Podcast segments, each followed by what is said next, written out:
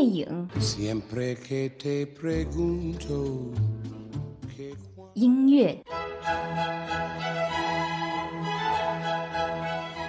生活中又怎能少了这一群 super star？每周娱乐头条，最新娱乐资讯，让耳朵也能听娱乐。娱乐播报，播报娱乐多一点。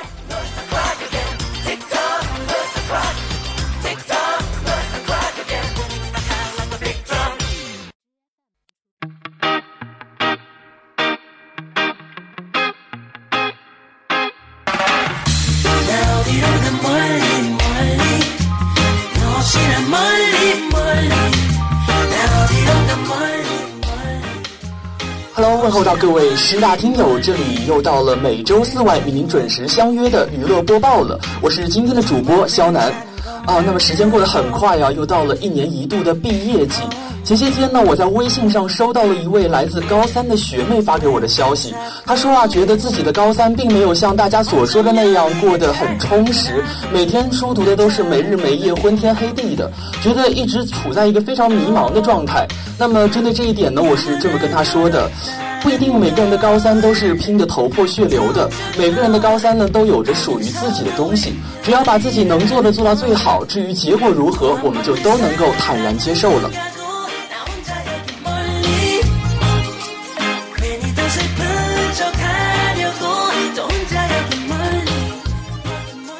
那么在今天节目开始之前，还是要跟大家介绍一下本期娱乐播报的主要内容。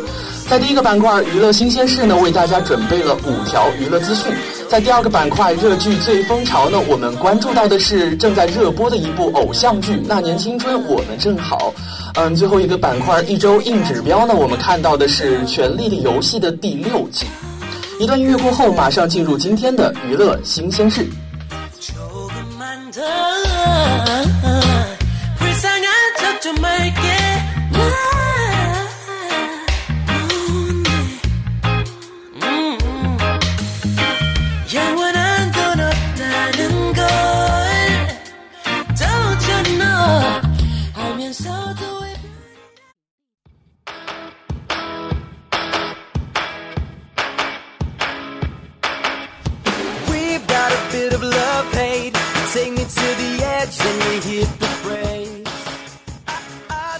乐最前沿，感受焦点第一线，请听本周娱乐新鲜事。啊，那么本周的娱乐新鲜事呢？我们首先关注到的是一档综艺节目，叫做《跨界歌王》。由北京卫视重磅推出的首档大型明星跨界类音乐节目啊，将于五月二十八号播出了。那么作为首档的明星跨界类歌唱节目呢，其独具匠心的舞台设计和新鲜的综艺表现形式，再加上刘涛、王凯、王祖蓝等众多明星大咖的倾情加盟，势必又将为我们带来一场制作精良的巨幅视听盛宴。跨界歌王的阵容呢，囊括了当下的娱乐圈很多小鲜肉、老干部，加上熟男玉女。多位重量级的当红明星从影视界转战歌坛。除此之外呢，热播剧《欢乐颂》中的三位主演刘涛、王凯和王子文呢，更是集体玩了穿越，纷纷现身了跨界歌王。总攻刘涛不仅有凌厉的总裁气场，天然的嗓音呢，更是被网友称为是撩人天后。而另一位撩妹高手王凯呢，更是以绝佳的卖相和一万点的似水柔情，令所见之粉呢无不芳心萌动。另外，机灵鬼的王子文，讨喜的性格以及时刻流露出的灵气，更是叫人怦然心动。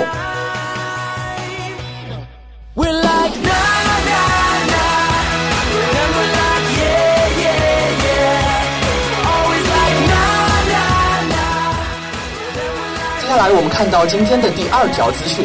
近日，凭借电影《左耳》颇受好评导演苏有朋亮相了第二十三届北京大学生大学生电影节。意气风发的他呢，备受大学生的瞩目，不仅受到了观众的喜爱，还成功斩获了电影节的最受欢迎的导演奖，并坦言下部作品《嫌疑人 X》的现身呢将不负众望。对于观众对于左耳的喜爱，苏有朋导演也是非常的开心。他认为观众对电影的肯定也是对他指导的肯定。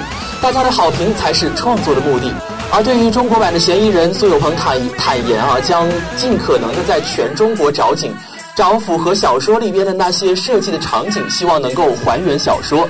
在改编的合同里呢，东野圭吾先生的要求是，所有的改编创意都不能跟之前的任何一个版本一样，也给中国版的创作啊增加了一些难度了。大家都在很努力的找一些细节上的东西，希望最终能够做出一个让大家都满意的作品。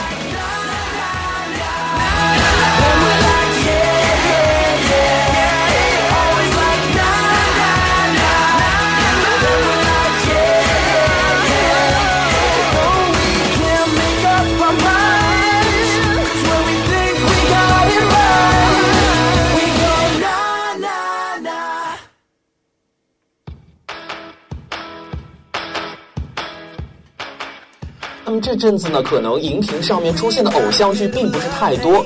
今天的第三条资讯呢，我们就安利到了一部青春偶像剧，由娜扎、刘恺威、孙艺洲主演的暖心励志偶像剧《柠檬初上》要开播了。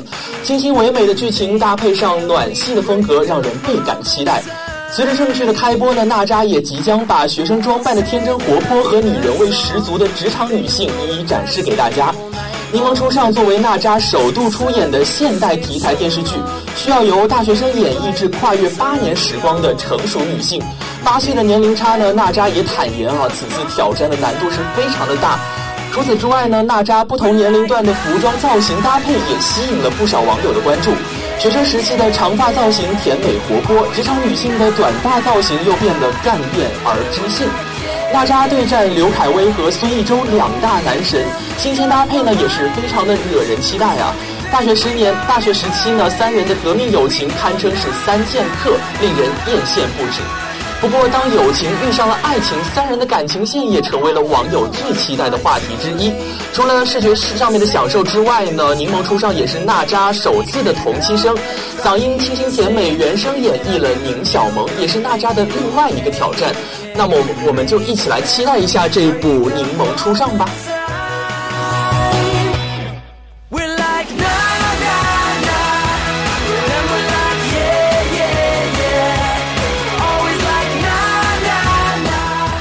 紧接着，我们看到今天的第四条资讯：韩国电影《与神同行》演员阵容最终确定，李正宰、何正宇、陈泰贤和金荷娜等联袂出演，豪华的演员阵容让人十分的期待。电影《与神同行》由朱浩明作家的网络漫画改编，意欲以阴间讽刺人间，在神和人间展开了关于命运的探讨。影片讲述了人死后在阴间的四十九天里面接受了七次审判的过程中啊，不能干涉人间诸事的阴间差使插手人事而发生的故事。李正宰在电影片当中呢，饰演了管理全部差使的阎罗王。何正宇饰演了王牌阴间差使三人帮的老大，车太贤呢则饰演了突然死亡后在阴间接受了四十九天审判的那个人类。这种新颖的题材也是吸引了众多的视线啊。另外，电影《与神同行》呢预计将在五月末开拍，并于二零一七年上映。影片最终呈现的效果如何，还是要看多方默契的合作了。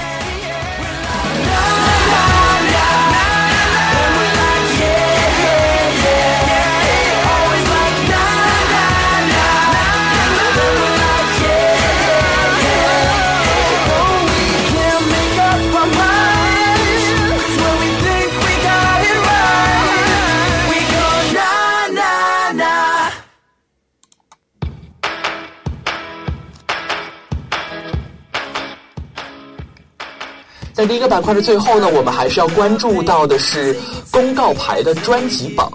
近日，加拿大说唱音乐家德雷克的全新录制唱片《Views》依靠超百万的总销量，毫无疑问的在公告牌的专辑榜上夺得了冠军。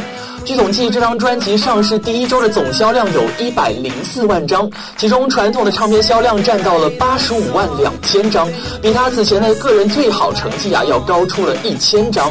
Views 是德雷克的第六张冠军专辑，在他之前呢，他唯一一张未能在公告牌专辑榜上夺冠的唱片是他的处子 EP《So Far Gone》。这张唱唱片呢，在二零零九年的打榜成绩是第六名。值得一提的是啊，Views 是本周的销量成绩，而且呢，也是。是德雷克个人的最好成绩，同时还是2016年截至目前的最高销量。在最近的三年中呢，这也是所有男歌手的单周销量最高纪录。上一张单周销量更高的男歌手的唱片呢，是贾斯汀·严·伯雷克的《The 2020 Experience》。You wanna party too?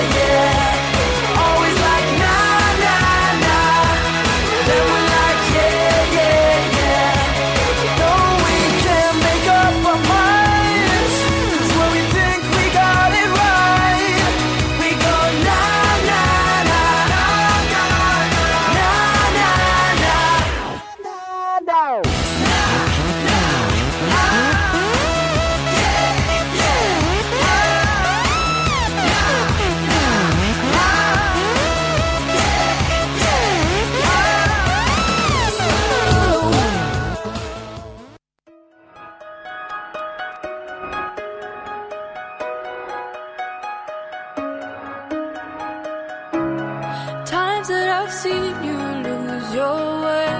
You're not in control, and you won't be told. All I can do. 好的，跟着音乐的切换，我们也是来到了今天的第二个板块——热剧最风潮。我经常会想啊，到底青春是什么东西啊？是起早贪黑，走在路上都念念有词的求学时光，还是抓住课间几分钟和同学们聊几句八卦，亦或是校园中四目相交时的春心萌动？我觉得关于青春，我们可能有太多太多的话，也有很多属于自己的理解。最近呢，有一部电视剧叫做《那年青春我们正好》，我觉得这也是对青春的一个完美的诠释。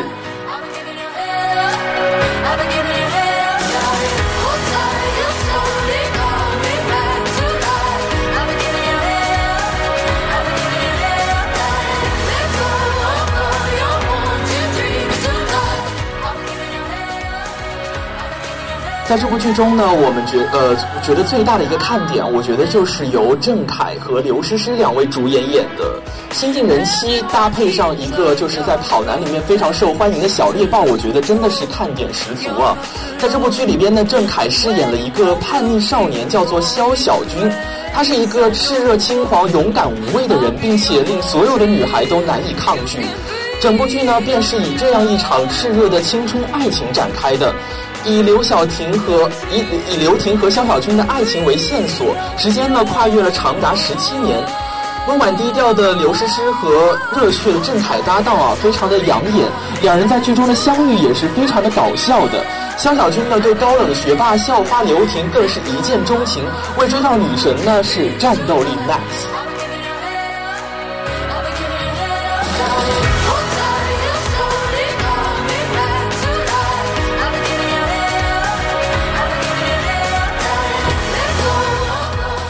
那这部剧呢，最近也是刚刚的开播。我觉得无论是从目前的剧情还是曝光的剧照来看，这样的花式撩妹，我觉得用四个字来形容就是甜到心塞了。呃，那么这部剧呢，不仅有年少时爱情的美好啦，更有不断成熟的残酷、理想与现实，而且夹杂着一些爱情啊、亲情、友情。还有一些就是朋友之间的抗争和妥协，我觉得矛盾的相互交织呢，也是使得这部青春偶像剧更加的残酷虐心了。发人深思的励志故事也是最近受到了非常多的赞誉。我觉得最终的剧情呢，它一直走向了一个扑朔扑朔迷离的状态，也是引发了很多观众的疑问。并且值得一提的是，这次刘诗诗使用的是原声，并且包含了大量的虐心哭戏，这对演员无疑来说是一次新的挑战了。粉丝对于刘诗诗原声出演有着极高的期待，并声称呢，努力挑战自我的刘诗诗带给了他们满满的正能量。至于小猎豹郑恺呢，更是以敬业拼命、真诚仗义的形象广受好评。此次出演叛逆热血的少年肖小军，更令粉丝粉丝们直呼啊，这就是你啊！剧中肖小军从年少轻狂到了踏实努力，忍辱负重却一直不忘本心。我觉得郑恺这次全新的演绎了青春励志故事，真的是让人非常的期待。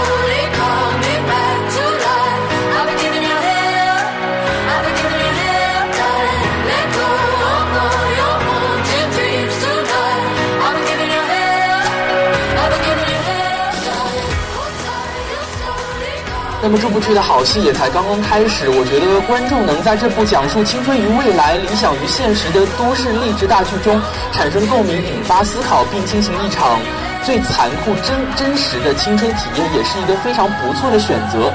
那么听了我的介绍，大家不知道有没有心动啊？我觉得不管怎么样吧，都去试一试，看看这部剧到底是不是你的菜。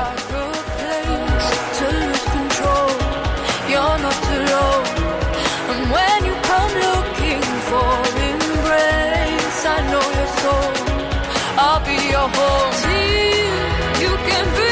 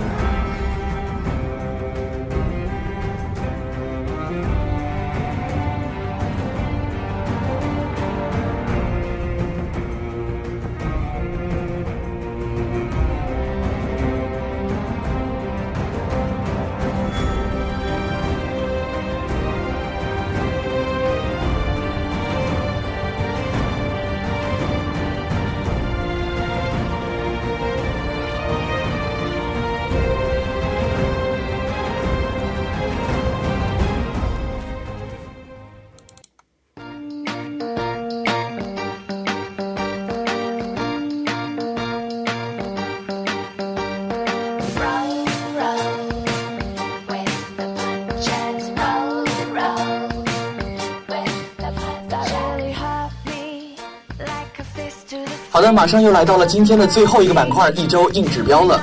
我记得在暑假的时候，在我高三毕业的那年暑假啊，就有很多的人来推荐我《权力的游戏》前五季。当时听他们的介绍，我只有一个感觉，就是非常非常非常的好看。看他们跟我介绍的表情，就知道这部剧真的是一部良心剧作。那么最近呢，《权力的游戏》的第六季就已经开播了，我也是因为他们这样子猛力的跟我介绍了一下，我也是去看了一下第一集。我觉得第六季的一开场就把我给吓了一跳，耍剑的崔斯丹王子呢，瞬间变身了血色的匹诺曹；取下红宝石项链的梅丽珊卓原来是咕噜姆。这些东西呢，让我觉得，好像之前看《权力的游戏》是一种潮流，不看就是 low 人 low 人一等了。但是到了第六季这样子一个神剧，是不是依旧会延续之前的神话呢？我们今天就来看一看这个事情。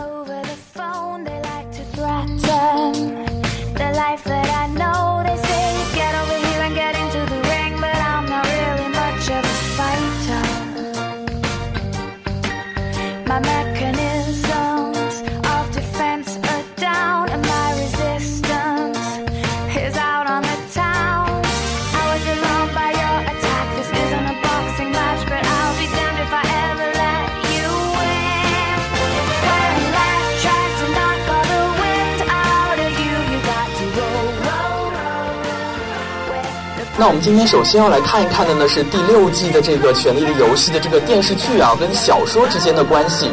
从刚刚看播出的第六季开始，这部在去年摘获艾美奖最佳剧情类电视剧呢，电视剧就正式正式的与长篇小说《冰与火之歌》我觉得分野了。而《权力的游戏》与《冰与火之歌》，我觉得最基础的不同点就在于人物的设定。两个最重要的母亲角色凯特琳·史塔克和瑟西·兰尼斯特就是其中典型的代表。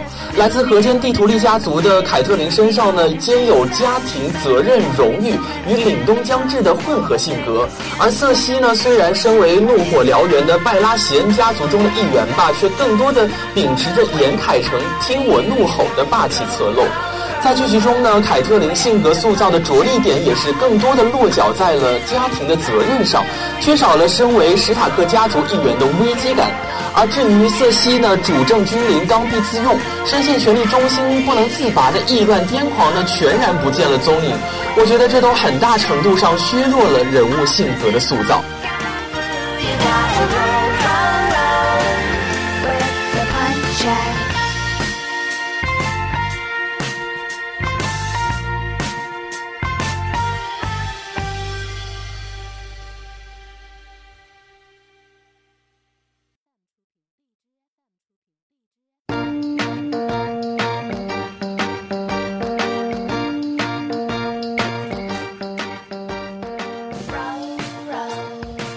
另外呢，在第六季里边，我觉得有些关键性的人物设定，甚至前后期出现了巨大的反差啊。上季度刚刚被死去的拜拉贤家族的二当家，被粉丝们戏称为“史书”的史坦尼斯呢，是一个极重情义的又铁面无私的人。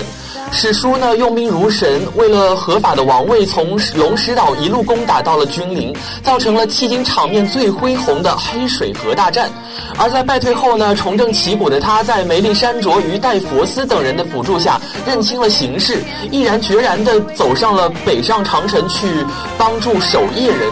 虽然红神的信徒认为患有龙鳞病的女儿是不祥的，但他始终坚守着自己的底线，依旧将席琳公主作为了合法的继承人。可惜啊，在剧集中，史书的性格呢，就像风西堡的海浪一样，改变的非常的猛烈。前一分钟还在大秀父女情，后一分钟就变脸，将亲生女儿烧成了一具焦尸，让人愤慨啊！这样的人简直是死不足惜。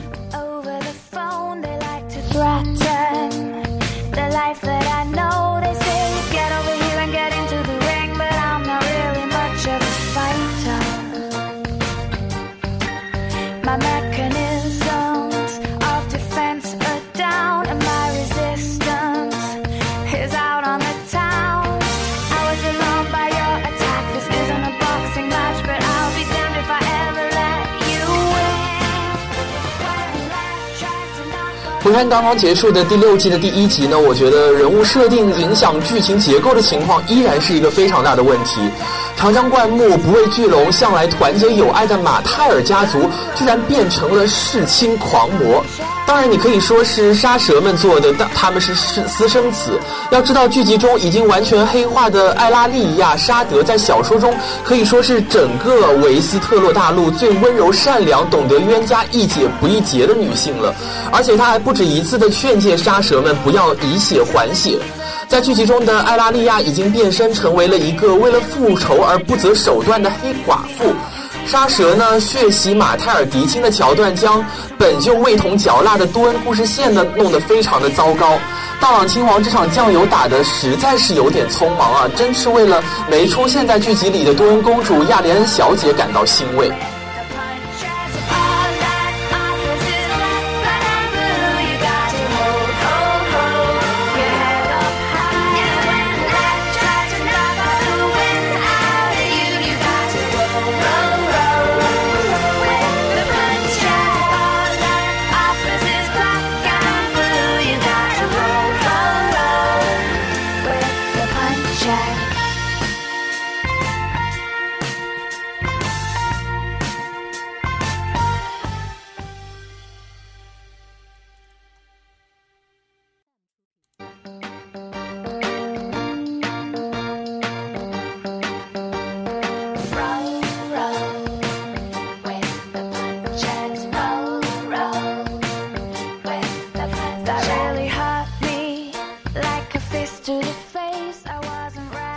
另外呢，我要讲一下的是，这部剧当中有一个长城故事线。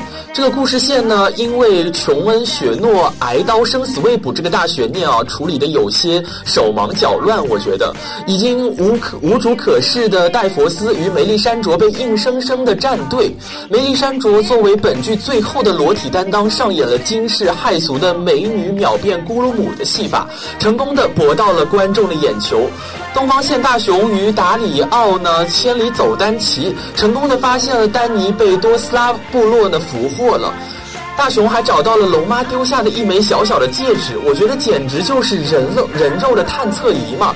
这种种种种的巧合吧，我觉得真的令人难以置信，未免给观众留下了一个不可信的错觉。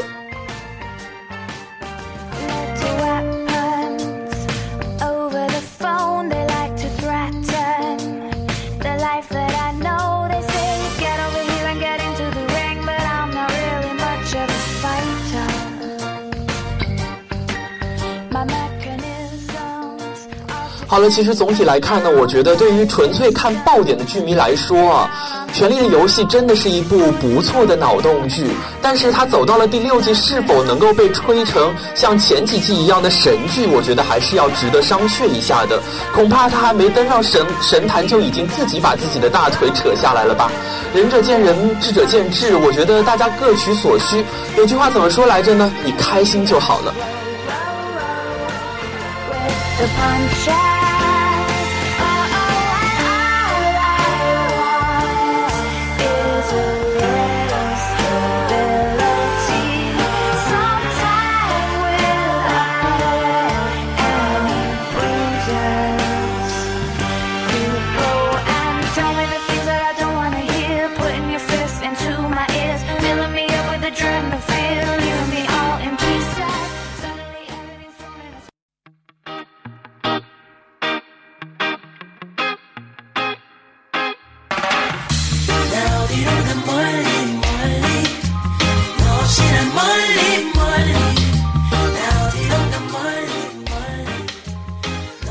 在今天的节目最后，还是要跟大家简单回顾一下我们本期娱乐播报的主要内容了。